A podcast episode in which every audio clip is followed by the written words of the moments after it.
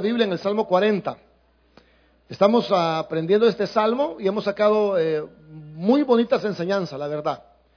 Hemos estado hablando de que debemos tener, debemos tener paciencia. ¿Verdad? ¿Cómo empieza el Salmo 40? Pacientemente espera a Jehová. ¿Qué nos enseña eso? Que tenemos que tener paciencia. Amén. Sí, hay que tener paciencia. Eh, lo segundo que vimos es que Dios eh, va a atender a nuestra necesidad. Dice el salmista, se inclinó a mí, oyó mi clamor, me hizo sacar del pozo de la desesperación, puso mi pie en una roca firme, enderezó mis pasos, puso cántico en mi boca, lo verán estos muchos y temerán y confiarán en Jehová. O sea, lo segundo que aprendimos es que si tenemos paciencia, Dios nos va a sacar adelante. Lo tercero que aprendimos es que Dios bendice a los que confían en Él. El Salmo 40 dice, bienaventurado el varón que confía en Jehová y no mira a los soberbios ni a los que se desvían tras la mentira. Estamos en la parte donde dice que Dios hace maravillas. Y el culto pasado hablamos de que Dios es un Dios que hace maravillas. ¿Se acuerda?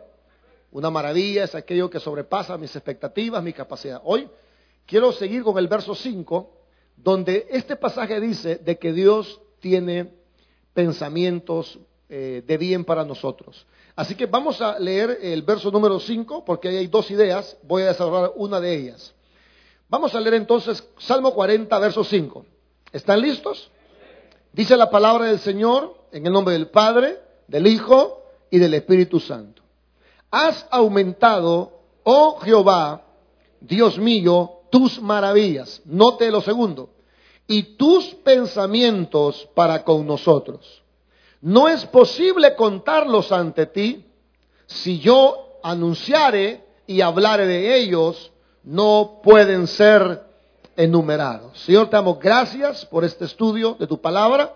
Te pedimos, Señor, que hables a nuestras vidas de una manera maravillosa hoy, sobre todo para aquellos que están desesperados y que pueden estar pensando, Señor, que tú los has olvidado. Enséñanos tu palabra, Señor, que tu Espíritu Santo eh, hable en nuestras vidas. En el nombre de Jesús te lo pedimos. Amén y amén. Podemos tomar asiento, hermanos. Eh, quiero eh, que usted pueda ver que Dios tiene pensamientos.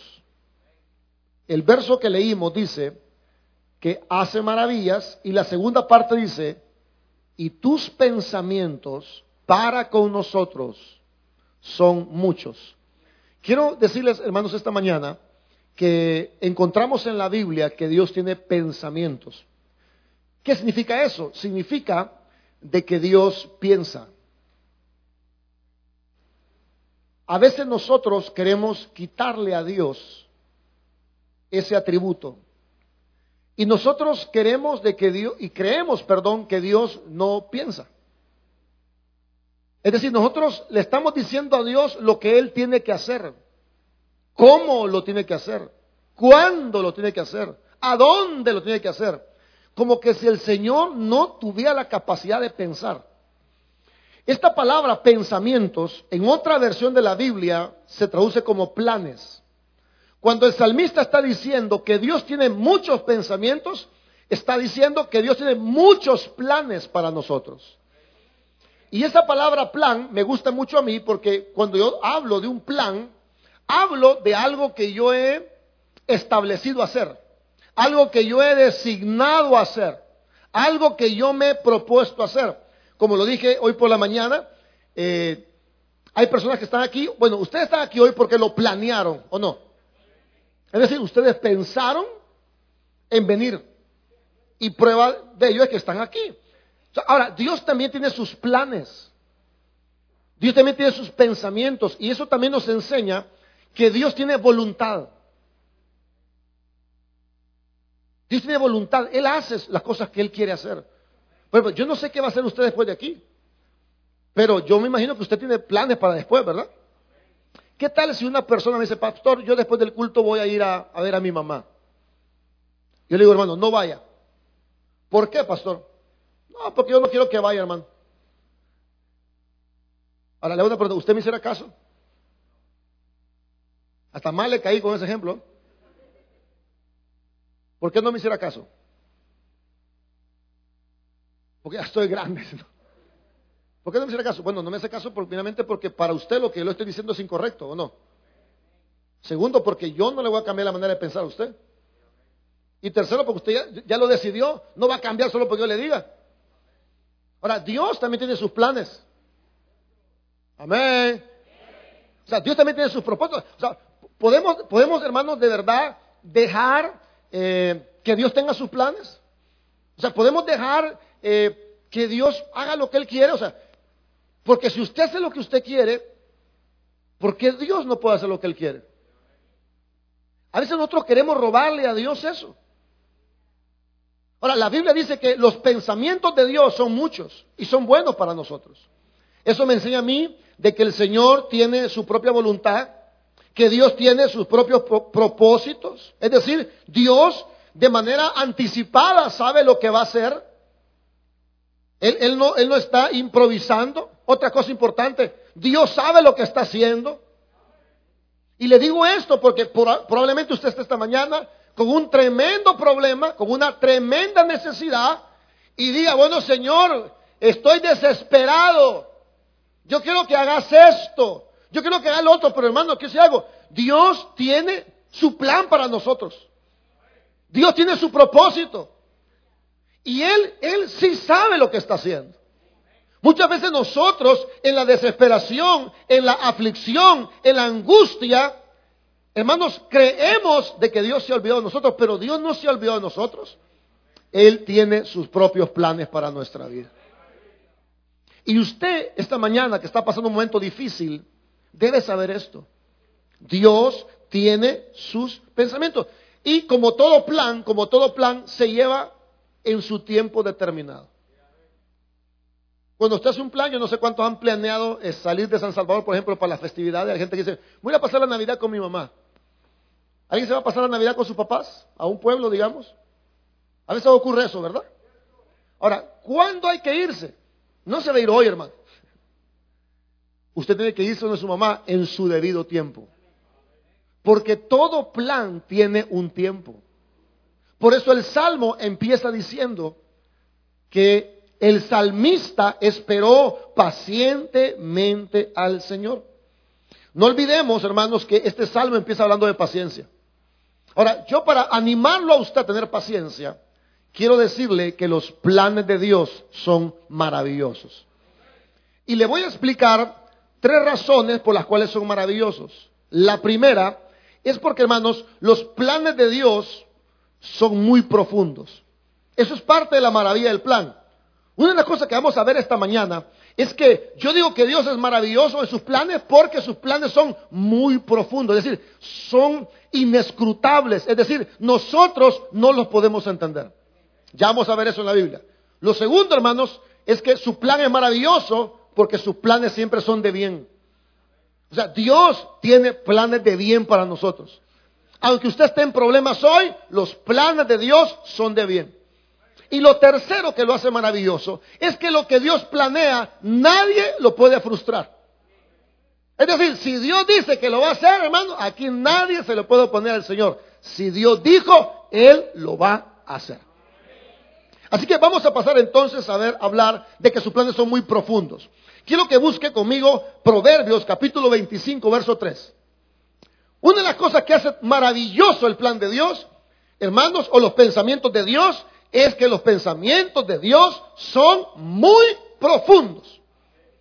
Proverbios capítulo 25, verso 3. Cuando lo tenga, me lo a ver con un fuerte amén.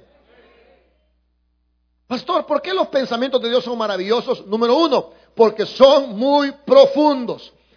Miren lo que dice, por favor, el libro de Proverbios, en el capítulo 25, verso 3. ¿Qué dice? Para la altura de los cielos y para la profundidad de la tierra y para el corazón de los reyes. ¿Qué dice? Escuches. Oiga cómo son los planes de Dios. Dice Dios, para la altura de los cielos, para la profundidad de la tierra y para el corazón de los reyes. ¿Qué dice la Biblia? No hay manera de conocerlo. Vamos por partes. La altura de los cielos. No hay manera de conocer la altura de los cielos. Usted, bueno, sí, pastor, porque usted, usted puede medir, pero hermanos, de aquí para arriba está la galaxia. Es más, nosotros podemos estar de cabeza en este momento y no sabemos. No nos vamos de boca por la gravedad que nos atrae hacia el centro de la tierra. Pero si usted quiere conocer la altura de los cielos, no hay manera. Por más que usted quiera, no lo puede lograr. Lo segundo, para la profundidad de la tierra. No hay ahorita un mecanismo de saber qué tan profunda es la tierra. Es decir, hay aparatos que quieren profundizar, pero no logran. Ahora, también dice la Biblia que para el corazón de los reyes, tampoco para eso hay investigación. Por ejemplo, eh, el pasaje no está hablando de Dios, está hablando de un rey. Los reyes son como los presidentes, por ejemplo. yo no puedo saber qué tiene en la mente Nayib Bukele. Espero que no me apedreen y no es campaña electoral. O sea, él es un rey, es un mandatario y él, él toma sus decisiones. Gracias a Dios algunas han sido muy buenas y nos han bendecido. Por ejemplo, el bono, el bono fue una muy, un buen plan.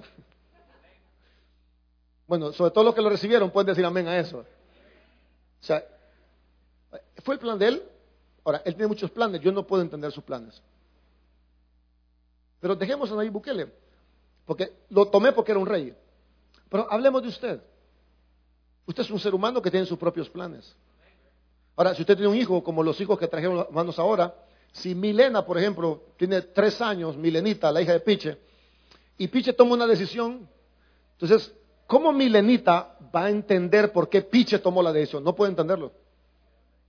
Porque para el corazón de la gente que está en autoridad no hay investigación. Ahora, si ocupamos este texto para Dios, porque Dios también es un rey, Él es el rey de los reyes, lo que la Biblia entonces nos está diciendo es que no hay manera de entender la mente de Dios. Que no hay manera, y, y por favor, hermano precioso, yo le voy a pedir un favor, y, se lo suplico con todo mi corazón, por favor, deje de llevársela de que usted la sabe todas las respuestas. Ah, a vos te, vos te quebraste el pie por esto. A vos te entraba el trabajo por esto. Es que a vos te salió un muñero por esto. Hermanos, hay cosas que Dios hace que no hay manera de entenderlas. O sea, no venga a decirme que usted conoce a Dios. Perdóneme, hermano, perdóneme. A Dios nadie podrá conocerlo jamás. Lo que conocemos de su palabra, y eso no es todo. Aún el evangelista Juan dijo que Jesús hizo muchísimas cosas más, que si las escribiéramos no hubiera un libro suficiente para escribirlas. Ahora, si usted está pasando un problema, una necesidad, por favor, hermanos, no trate de comprender a Dios, porque para la altura de los cielos, para la profundidad de la tierra y para el corazón de Dios no hay investigación alguna. Es decir, no hay manera que usted diga, yo es por esto, no, existe. Los amigos de Job trataron de, de llevárselas de Dios. ¿Se acuerda que los amigos de Job, cuando Job perdió su familia, perdió su dinero, perdió su hacienda, ¿se acuerda usted, hermano, que los amigos Job, bueno, si vos estás enfermo, si perdiste tu, tu trabajo, si perdiste tu familia, entonces, Job, tú has pecado. ¿Sabe cuál es el problema de nosotros? Que cuando estamos en problemas queremos entender a Dios. Dios no está para que lo entendamos. Dios está para que confiemos en Él. La Biblia no dice, bienaventurado el varón que entiende a Dios. La Biblia dice, bienaventurado el varón que confía en Jehová. Entonces nuestra tarea es saber que los planes de Dios son maravillosos porque son profundos. No hay manera de entenderlos. Quizás usted venga hoy frustrado y yo lo entiendo. Quizá usted venga frustrado hoy por su problema. Yo no le encuentro salida a esta. Hermano, eso es usted. Pero Dios tiene salida para todo. Quiero llevarlos a otro texto que nos habla de lo mismo, de la profundidad de los planes de Dios. El libro de Isaías, en el capítulo 55, verso número 8, nos vuelve a enseñar la profundidad de sus planes. Dios en sus planes es maravilloso porque son muy profundos. Isaías, hermanos preciosos, Isaías capítulo 55, verso número 8. Vaya, mire, mire este texto que confirma lo que le estoy diciendo. Isaías 55, verso 8. ¿Puede ver lo que dice, por favor? ¿Qué dice el verso 8? Porque mis pensamientos, ¿qué dice? no son vuestros pensamientos, ni vuestros caminos, mis caminos, dijo Jehová. Vuelve, miren, vuelve el verso 9, dice, como son más altos los cielos que la tierra, así son mis caminos más altos que vuestros caminos. Y mis pensamientos, ¿qué dice? Más que vuestro. ¿Cómo son nuestros pensamientos comparados con los de Dios? Como, como la tierra del cielo, ahí son de más altos. ¿Qué quiere decir eso? Lo que quiere decir, hermanos, es que la manera en que piensa Dios, nosotros jamás la vamos a entender. O sea, hay gente buena que le va mal. Y hay gente mala que le va bien. Ahora, usted no puede esta mañana venir como, como vino Asaf. Asaf era un hombre que le cantaba a Dios, era, en este caso que le toca Lazo, era como Lazo, el pastor Lazo. Entonces, Asaf, en un momento escribe en el Salmo 73, dice, bueno, dice Asaf, yo en vano me he limpiado, porque estos ni adoran a Dios, ni buscan a Dios, y les va bien. Están bien cholotones de tanto comer, pasean por todos lados, aún blasfeman a Dios y no les pasa nada. Yo en vano me he limpiado. Y dice Asaf en el Salmo 73, hasta que entrando en tu santuario, comprendí el fin de ellos. Torpe era yo que no entendía. Fíjese, hermano, un hombre como Asaf, que estaba en el templo cantando. Es decir, esto le puede pasar a un predicador. No es que usted diga, bueno, yo soy muy maduro en la Biblia, a mí no me pasa. No, nos puede pasar a todos que en algún momento en la vida nos quedemos desconcertados de lo que Dios está haciendo. Puede haber un momento en tu vida que tú no entiendas lo que está pasando. Pero hermanos, no te frustres, no te desanimes, no decaigas. El Señor sabe lo que está haciendo. Él tiene el control de cada una de nuestras vidas. Él tiene el control. Amén. Ahora, que esto que te estoy diciendo te consuele el corazoncito. Consuélate con Proverbios 25.3 para la altura de los cielos, para la profundidad de la tierra y para el corazón de Dios. No tengo investigación. Consuélate esta mañana con la palabra de Dios. Consuélate que tú no sabes lo que está pasando, pero sí sabes que Dios tiene planes maravillosos para nuestra vida. Dale un fuerte aplauso a Dios, hermanos. Amén. Consuélate. Consuélate con Isaías 5.8. Tus pensamientos, Señor, son más altos que mis pensamientos. Y tus caminos, Señor, son más altos que mis caminos. Como el cielo de la tierra, así de alto son tus pensamientos. Es para que usted se consuele en su necesidad. Porque habrá personas que estarán diciendo, bueno, yo me siento mal, me siento desanimado, desmotivado, porque, por ejemplo, no me sale trabajo, porque estoy enfermo, porque debo mucho. Y usted dirá, bueno, qué mal esto, qué mal me estoy yendo. Pero quiero decirle, Dios es maravilloso. Y cuando digo maravilloso es que no todo le va a salir bien. Lo que, cuando digo que es maravilloso, estoy diciendo que sus planes son muy profundos. Usted puede creer que no va a salir, pero los planes de Dios son otros. Usted puede decir, yo hasta aquí llegué, pero Dios tiene planes más altos para nosotros. En los planes de Ana, por ejemplo, la, la, primera Samuel, Ana solo un hijo quería, hermano. Ese era todo un hijo. Y Dios le dio cinco más, hermano. ¿Por qué? Porque sus pensamientos son más altos que nuestros pensamientos y sus caminos son más altos que nuestros caminos. Usted quizás está pidiendo una cosa así y Dios quiere dar una cosa así. A ver, la soltera, quizás usted ha puesto la mirada en un indito que no le conviene, hermano. Quizá le tiene un gran papazuco al Señor. A ver, solteras, agarren esta palabra, hermano. Y usted viene una cipotilla toda rara, hermano. Pero Dios tiene mejores cosas para nosotros. Cuando el profeta Isaías habló esto, quiero contarles que Israel estaba en cautiverio. ¿Sabe cuánto tiempo pasó Israel en cautiverio? 70 años. ¿Qué pensaría usted si tuviera una deuda de 70 años de tenerla? ¿Qué pensaría usted? A ver, a ver, ¿Qué pensaría usted si por 70 años usted debe 50 mil dólares? ¿Qué pensaría después de 70 años? ¿Qué pensaría? ¿Cuáles, ¿Cuáles serían sus pensamientos? Bueno, que se va a morir y con el seguro van a pagar la deuda. Israel, después de 70 años, reciben esta palabra. Así dice el Señor, mis caminos son más altos que vuestros caminos y mis pensamientos son más altos que vuestros pensamientos. Pero ¿a qué se refería Dios?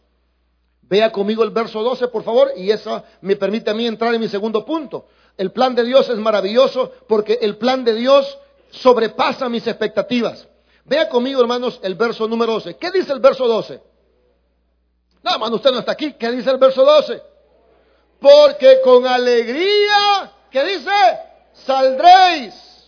Y con paz, con paz seréis vueltos. Los montes y los collados levantarán canción delante de vosotros. Y todos los árboles del campo darán palmadas de aplauso. En el lugar de la zarza crecerá ciprés. Y en el lugar de la ortiga crecerá rayán. Y será a Jehová por nombre, por señal eterna que nunca... Oiga hermano, ¿qué dice la Biblia? Saldréis con alegría. ¿Qué dice la Biblia? Hermano, que saldremos con alegría. Bueno, la gente que escuchó este mensaje, la gente que escuchó este mensaje, hermano, tenía 70 años de estar presos en cautiverio. Pero ¿sabe qué dice Dios a esa gente?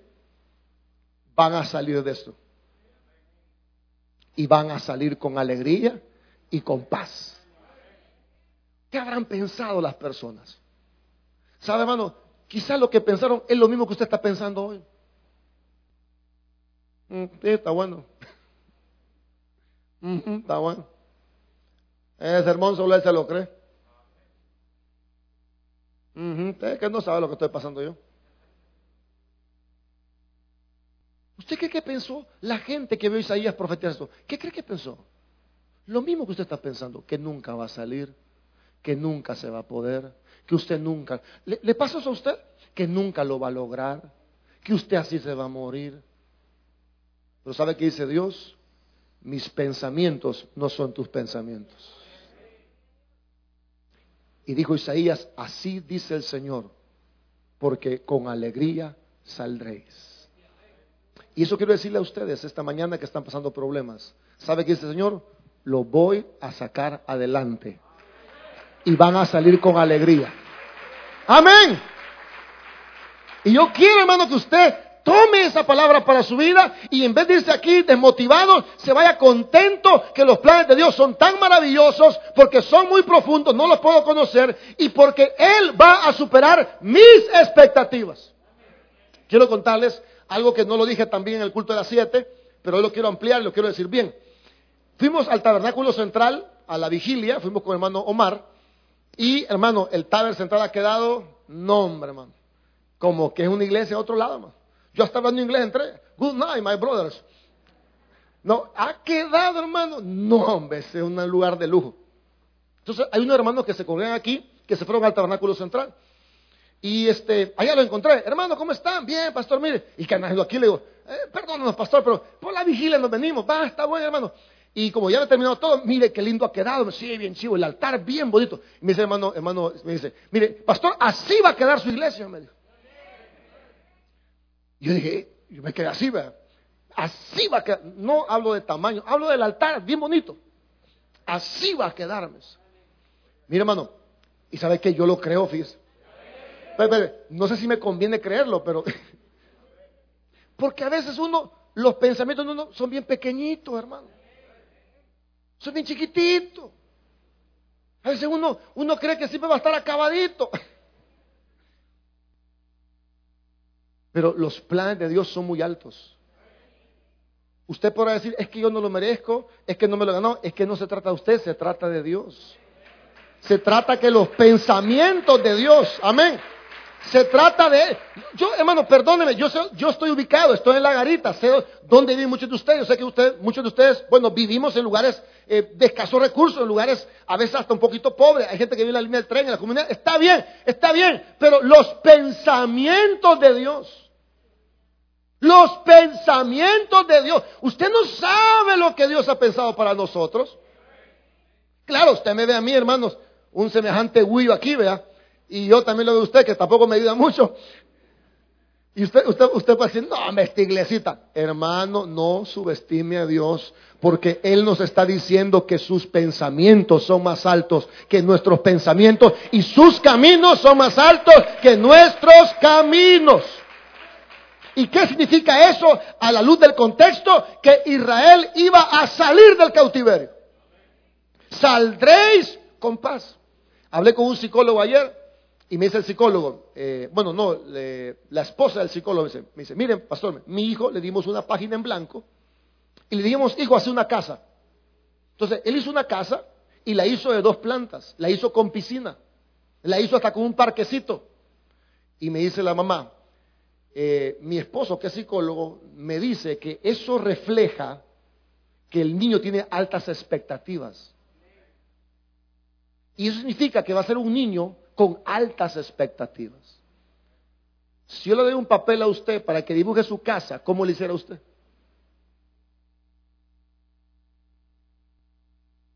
ahí están sus expectativas. A veces nosotros tenemos bajas expectativas, ¿o no? Dame una casita, dame un carrito, dame un maridito, dame un trabajito. Hermano, yo creo que Dios quiere que nosotros tengamos altas expectativas. No que seamos ambiciosos, ni vanagloriosos, ni orgullosos, pero sí creo que Dios quiere que nosotros tengamos altas expectativas de nuestro Padre, porque nuestro Padre no hay nada imposible para Él. ¿Sí? No hay nada imposible para el Señor. Dios va a superar tus expectativas. Por eso es maravilloso. Pues cuando Dios viene a hacer algo, lo hace de manera, hermanos, increíble. No sé si le ha pasado a usted, pero cuando Dios viene a hacer las cosas. Mire, el pastor este, eh, Manuel Varillas de Cuapa pasó 11 años esperando un hijo. Y un día de eso se levantó el pastor y dijo, voy a la iglesia. Y la esposa le dijo, mira, ¿y para qué vas a ir? No, le voy a preguntar a Dios si me lo va a dar o no me lo va a dar. Anda, y el, pastor se puso de rodillas en el altar y dijo, Señor, tengo 11 años de estar esperando. ¿Me lo vas a dar o no me lo vas a dar? Porque si no me lo vas a dar, decime porque yo no sigo orando por este niño. Dice él que oyó una voz audible que le dijo, este año tu esposa va a quedar embarazada. 11 años de esperar, hermano. Bueno, me dice el pastor, ya que estaba con el Señor, le aproveché y le dije, Señor, yo no estoy tan joven como antes, ¿y lo vas a mantener vos o no? ¿Me vas a dar fuerzas para mantenerlo? Y dice que Dios le dijo, yo le voy a proveer todo a tu hijo. Y mira, cuando la esposa salió embarazada, dice el pastor que la llevó a un médico y le pegó una regaña al médico. Y usted es un insensato, usted está loco, su mujer es de alto riesgo, esto es un aborto seguro. ¿Usted cómo se le ocurre a usted embarazarla? y dice el pastor que se fue a otro médico esperando un consuelo. Y el otro médico se lo volvió a recetar, hermano. Usted está loco, ¿cómo va a creer? Bueno, pero la señora salió embarazada y tuvo el hijo. ¿Sabe por qué? Porque los planes de Dios siempre van a superar nuestras expectativas. Amén. Llego a la presentación del niño porque el pastor quiso que yo lo presentara. Y el niño bien bonito y bien vestidito. Le digo, mire, este trajecito se lo regalaron, me y la esposa andaba también en arreglar y, su esposa, mire que bien anda. Ese traje se lo regalaron a mi esposa. Le digo, mire, y este saco qué bonito está. Le digo, y se pone a orar el pastor. Porque yo era pastor. Es que yo le pedí un traje al Señor blanco. Y le dije, Señor, regálame lo que no tengo visto. Y ese día andaba un traje blanco, hermano. Porque le hablaron de Estados Unidos. Le dijo, mira, ahí te mando un traje nuevo, regalado, y era blanco, hermano. ¿Sabe por qué? Porque Dios va a superar nuestras expectativas. Ahora, esto no significa que ya mañana usted va a tener un traje blanco. Porque el Salmo dice, pacientemente, ¿qué dice? Entonces, pastor, ¿por qué está hablando esto? Para fortalecer su confianza en el Señor. Fortalezcase en que sus planes nadie los puede comprender. Fortalezcase en que sus planes superan nuestras expectativas. Jeremías capítulo 29, verso 11. Vamos rápidamente a la Biblia, por favor. Jeremías 29, 11 nos afirma que los planes de Dios son buenos, son maravillosos. Vamos a ver ahí Jeremías, capítulo 29, verso 11. Lea conmigo esos textos, por favor, lea esos textos, hermano. Usted que está aguitado, léalos, por favor, hermano. Ahora, si usted tiene pisto, está saludable, todo le bien, no los lea, por favor. Ahora, si usted está bien, bien, súper bien, no los lea. Ahora, si usted está aguitado, léalo, por favor. Se lo digo en nombre del Señor, léalos. Isaías 29, 11, ¿qué dice? Vaya, yo sé, usted no sabe nada, yo sé, dice el Señor, los pensamientos que tengo acerca de vosotros. ¿A quién firma? Dice Jehová, pensamientos de paz y no de mal, ¿para qué? Para el fin. Quiero, quiero leer este versículo, quiero leérselos en otra versión más clara. Dice, pues yo sé los planes que tengo para ustedes, dice el Señor. Son planes para lo bueno y no para lo malo, para darles un futuro y darles esperanza. Quiero contarles, hermanos, que el profeta Jeremías también le está profetizando al mismo pueblo. Isaías dice, ustedes van a salir con paz. Y ahora viene Jeremías y dice, ustedes, los planes de Dios para ustedes son buenos, no son malos. Dios les va a dar el fin que ustedes esperan. ¿Qué esperaba Israel? Salir del cautiverio. Yo no sé qué espera usted, pero yo sé que usted espera algo. ¿Sabe qué dice el Señor? Lo que he pensado para ti es bueno y no es malo. Voy a darte una esperanza y voy a darte un final feliz. Eso es lo que está diciendo Jeremías. Ahora, en último lugar, hermanos, en último lugar, los planes de Dios son maravillosos porque nadie los puede frustrar. ¿Qué significa eso, pastor? Que si Dios ha dicho que va a hacer algo, hermano, créalo que Él lo va a hacer. ¿Eso es maravilloso o no es maravilloso? Él le ha dicho algo a usted, Él lo va a hacer. Nadie puede frustrar los planes de Dios. Si Dios le ha dado una palabra a usted, si Dios le ha dado un versículo a usted, si Dios le ha dicho algo a usted, quiero decir algo, no importa cuánto tiempo pase, los planes de Dios nadie los puede frustrar. Quiero que vea este salmo que nos va a dar el sustento bíblico para lo que estoy diciendo. Salmo 33, 11. Salmo 33, 11. Y, y quiero acercarme al salmo porque vamos ya terminando. Salmo capítulo 33, verso 11. Quiero que me acompañe porque vamos a terminar con el 40, pero quiero estar en el 33 en este momento. 33, 11. ¿Ya está ahí? Dice, el consejo de Jehová, ¿qué pasa con el consejo de Jehová? Permanecerá. ¿Cuánto tiempo permanece?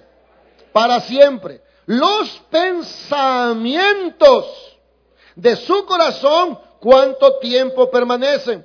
por todas las generaciones. Bienaventurada la nación cuyo Dios es Jehová, el pueblo que él escogió como heredad. ¿Cuánto tiempo duran los planes de Dios? ¿Qué significa eso? Hermano, significa que los planes de Dios no pueden ser frustrados. Dios le dijo a Abraham, te voy a dar un hijo. Abraham tenía 75 años. La Biblia dice que cuando tenía casi 100 años, Dios le dio la promesa. ¿Sabe cómo estaba Abraham? Estaba como muerto. Eso dice Romanos capítulo 4, que el cuerpo de Abraham estaba como muerto. Y Sara era totalmente estéril. Pero ¿qué valía ahí en ese momento? Valía la palabra del Señor. Dios le dijo a Abraham, y sabe que Abraham, en, vez de quejarse, en vez de lamentarse, dice Romanos 4, que él se gloriaba en el Señor. Él se fortalecía en Dios. Yo no sé cuánto tiempo lleva usted esperando. Y tampoco sé cuánto tiempo más va a esperar. Lo que sí sé es que si Dios le ha dicho algo, nadie lo puede frustrar. Por eso la Biblia dice, dichosa la nación cuyo Dios es Jehová. Dichoso el pueblo que Él ha escogido para sí mismo. Pastor, pero ¿qué hago yo entonces mientras espero? Porque, hermano, yo voy a terminar el sermón en cinco minutos y a salir de usted aquí va a salir con el mismo problema. Hello. Claro, usted va a salir un poquito más consoladito porque va a decir, bueno, yo sé que no puedo entender a Dios, yo sé que Dios va a superar mis expectativas, yo sé que Dios eh, nadie lo puede frustrar, pero ¿qué debo hacer yo en ese momento? Mientras, mientras ocurren las cosas, ¿qué debo hacer? No, no voy a aconsejar yo, voy a dejar que la Biblia me aconseje qué debo de hacer. Si usted busca el capítulo 40 de Salmos, en el verso número 17, se va a dar cuenta lo que usted tiene que hacer mientras llega el tiempo de las maravillas de Dios. Salmo capítulo 40, verso número 17. ¿Qué dice la Biblia? ¿Qué dice el salmista? ¿Qué dice? Aunque afligido yo y necesitado, ¿qué dice?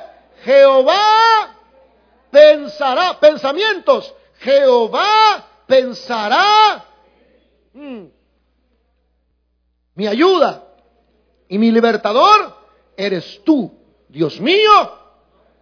¿Qué, qué hizo el salmista? ¿Qué hizo el salmista? ¿Sabe, qué? Sí, esperar. Pero ¿sabe qué? ¿Qué dice el verso 17? Dice, aunque afligido y hoy angustiado, Dios pensará en mí. Por eso, le por eso le hablé de los planes de Dios. Lo que estaba haciendo el salmista era esto. Lo que el salmista está haciendo en este versículo es echar toda la ansiedad, toda la preocupación en Dios. Estoy afligido y estoy necesitado, pero Dios tendrá un plan para mí. ¿Sabe cómo se llama eso? Echar la ansiedad sobre Dios.